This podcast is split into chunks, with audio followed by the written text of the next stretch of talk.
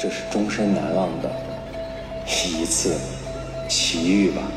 当然，还有更多更深刻的一些美好的回忆。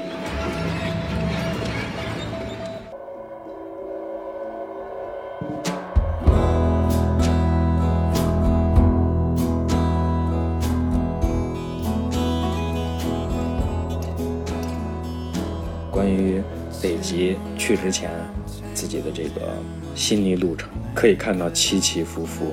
呃，跨度还是蛮大的，就像高反一样，噌上去了，然后这突然间噌又下来。聊完这个心历路程以后呢，就想跟大家着重的分享一下，我们出发了，在这北极这一路，到底我见到了什么，经历了什么，体验了什么？我开心吗？我难过吗？或者惊险吗？刺激吗？温柔吗？这些词语能对应到每一个故事上，每一个点上。首先，我们从它的地理位置上说，北极我们都知道是在最北，是在北极点附近，整个这一个区域都是北极。那么它到底属于哪一个国家呢？从旅游角度来说，我们普通人可以到达的北极圈北纬七十二度十三分的地方，在这个维度上，它是在斯瓦尔巴群岛上，而这个岛呢，是属于挪威代管。这个岛不属于挪威，但是它是离挪威这个国家最近的地方，所以它执行的这个法律政策都是和挪威一致的。那么我们就可以从某个角度理解为，我们去的北极是需要办挪威签证的。那么这样大家就理解了第一步，我们要去北极应该办挪威的签证。当我们要去北极以后，接下来要考虑的就是交通。怎么去？很多人说，那是不是北冰洋？我们得坐破冰船，得坐船去，或者怎么去啊？飞机吗？其实，北极这一路我们可以用自驾的方式去。自驾旅游它最棒的部分就是随机性增强了，就不像一个传统的旅游，它可能按照既定的计划，因为是大巴车，你必须按点到。自驾它的机动性、能动性，包括可下到、可到达的路面，都是非常非常的多变的，而且选择性空间很大。说个大家应该都感兴趣的，淘金。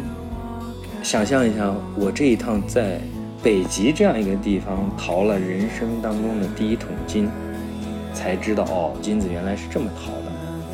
当时我们自驾到了一个村子，也是很意外的，其实这都是计划外的。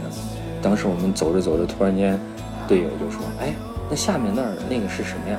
看着修的还挺好看的，很别致的小木屋。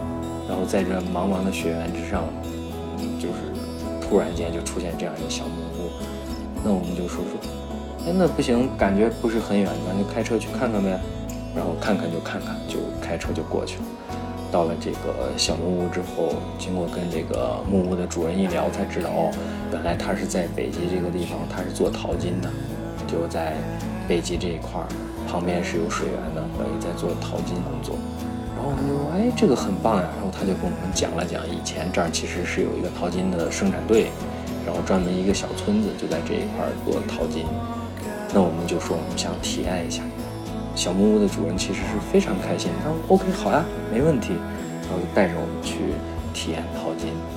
准备的这个淘金用的工具，给我们讲了一些淘金前应该准备什么，然后什么工具是怎么用的，等等。讲完以后，我们真的就自己去拿着这个淘金盘，然后在水里舀这个沙子，然后开始淘金。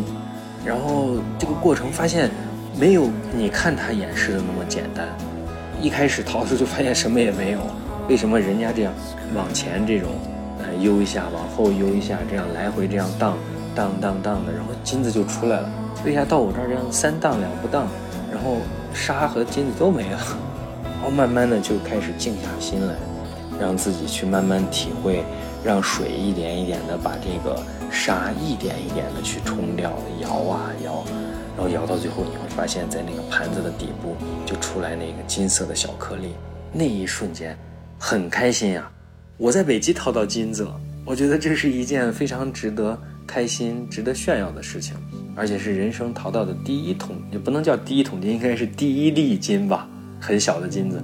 哎，老板也很开心，就说：“哎，就送给你们了，你们自己淘上来的，这个就留着做一个纪念。”当时给我们一人准备了个小瓶子，然后把那个金子放在小瓶子里，然后装上水，拧上盖儿，这就成了一个纪念品了。我们就带走了，现在还在我家书房放着。我觉得这个也是一个让人非常意想不到的收获。